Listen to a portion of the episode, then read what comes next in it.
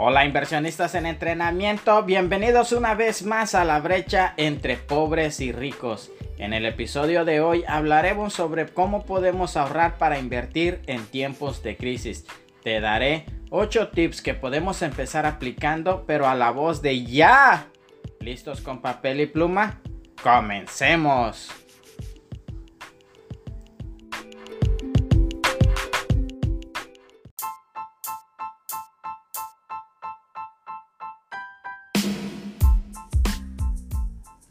Hay un proverbio judío que dice, cuando haya sangre en las calles, compra la tierra.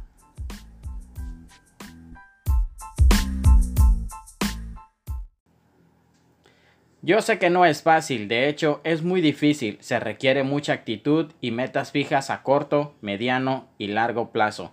Pero hay muchas razones para comenzar un ahorro, como comprar una casa, realizar un viaje, gozar de un buen retiro o simplemente atender los imprevistos.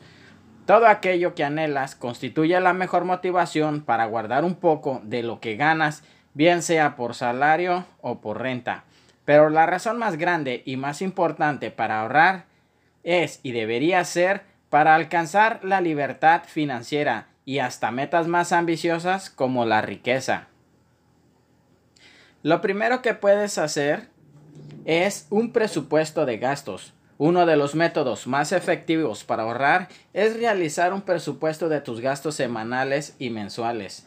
Esto es para que sepas a dónde se está yendo tu dinero y si estás o no en números rojos. Divide tu presupuesto en dos partes gastos sólidos como la luz, el agua, el internet y el gas, entre otras, y gastos variables como la comida y la dispensa y todos esos gastos que no están en forma de cobro. Así, apartas una porción semanal para cubrir tus gastos sólidos sin preocupación alguna y mantener organizados tus ingresos y tus gastos para saber a dónde se te está yendo el dinero realmente. Abre una cuenta de ahorros y úsala también para pagar tus gastos sólidos. Tener dos cuentas bancarias es una buena estrategia para ahorrar a corto, mediano y largo plazo. Establece pagos automatizados con Internet desde tu cuenta principal hacia tu nueva cuenta de ahorros y nunca toques ese dinero. Paga tus deudas. Las deudas son una carga que te desgasta física y psicológicamente, pero primero debes aprender que hay deudas buenas y deudas malas. Tienes que deshacerte de tus deudas malas. Las deudas malas son aquellas que no te dan una rentabilidad, como los pagos de Electra, Coppel o tarjetas de crédito. Ay, perdón, este, no debía haber mencionado marcas porque yo no promociono a nadie. No es recomendable que decidas empezar a ahorrar dinero para invertir. Si tienes deudas que te están ahorcando, esto sería como dispararse en el pie en el preciso momento que decides escalar una montaña. Así que paga tus deudas primero.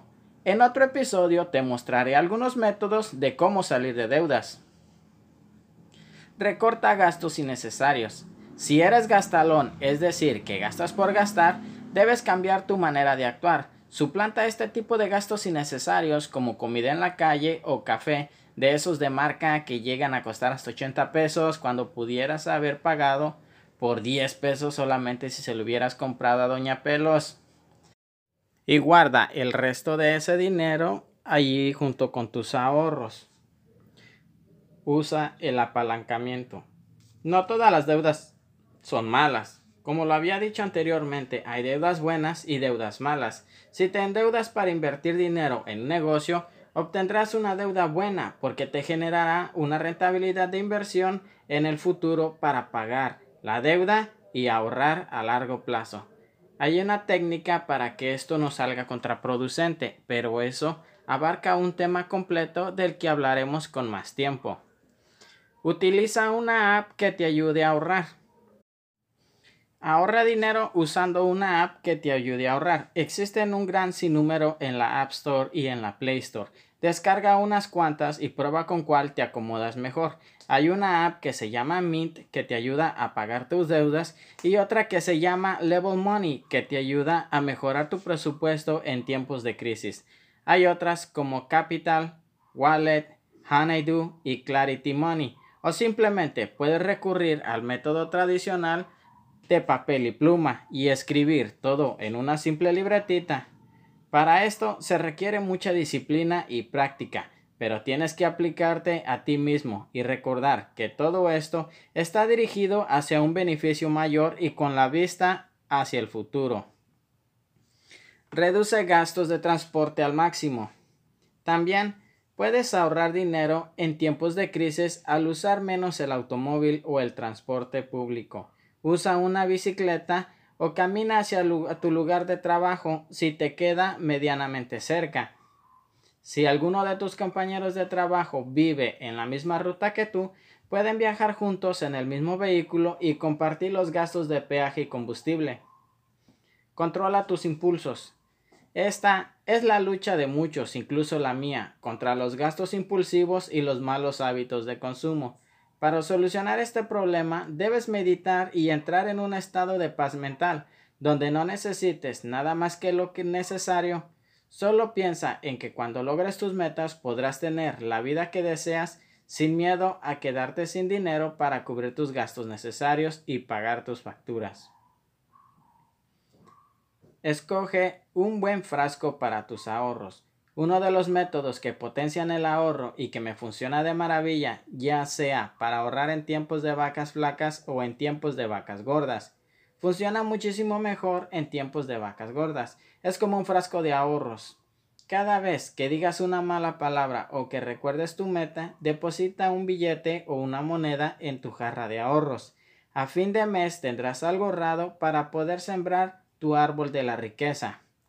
Yo simplemente deposito ahí todas las monedas que me sobran y al final del día, cuando vacío la bolsa del pantalón, cualquier moneda que encuentro ahí la pongo en el frasco y al fin del mes las deposito en la cuenta de ahorros. Si no vacías tu frasco de forma periódica, te verás tentado a gastarte lo que has estado ahorrando con tanto esfuerzo. Así que una o dos veces al mes Vacía las monedas y ponlas en tu cuenta de ahorro. Ahora el plato fuerte en el menú del día. Primero, para ahorrar efectivamente, págate a ti mismo. Págate a ti mismo. Tus necesidades deben ser la prioridad. Grandes expertos de las finanzas personales recomiendan pagarse a sí mismo primero. Págate a ti mismo y comienza hoy a superar la crisis económica mediante el ahorro. Pagarse a sí mismo es la piedra angular del éxito en el ahorro y la libertad financiera. Pagarse a sí mismo es como adquirir la semilla de la que nacerá tu árbol de la riqueza. Es como conseguir un esclavo que trabajará para ti en el futuro. Así que necesitas conseguirte muchos de ellos. Entre más esclavos tengas, más pronto conseguirás la libertad financiera. Hay un dicho muy popular que dice, el dinero no crece en los árboles, pero yo te puedo comprobar que el árbol de la riqueza sí existe. Y por último, consigue ingresos extra que te servirán para ahorrar más. Hay muchas maneras de ganar dinero. Puedes emprender tu propio negocio y ganar dinero de forma activa Siempre podrás probar negocios alternativos que te servirán para ahorrar un poco o complementar tu salario. Por ejemplo, puedes hacer alguna manualidad en la que seas bueno y venderla a tus familiares y amigos o hasta en los sitios web como Mercado Libre.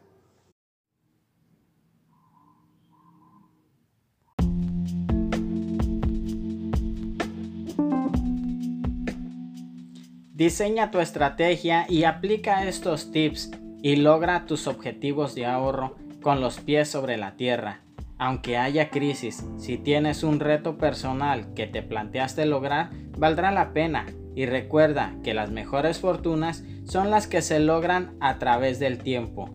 Únete a las filas de la élite que reducirán la brecha entre pobres y ricos. En el siguiente capítulo hablaremos sobre la mejor manera de guardar tus ahorros para que te produzcan un rendimiento que supere la inflación y que genere un poco de rendimiento mayor al que te ofrecen los bancos tradicionales.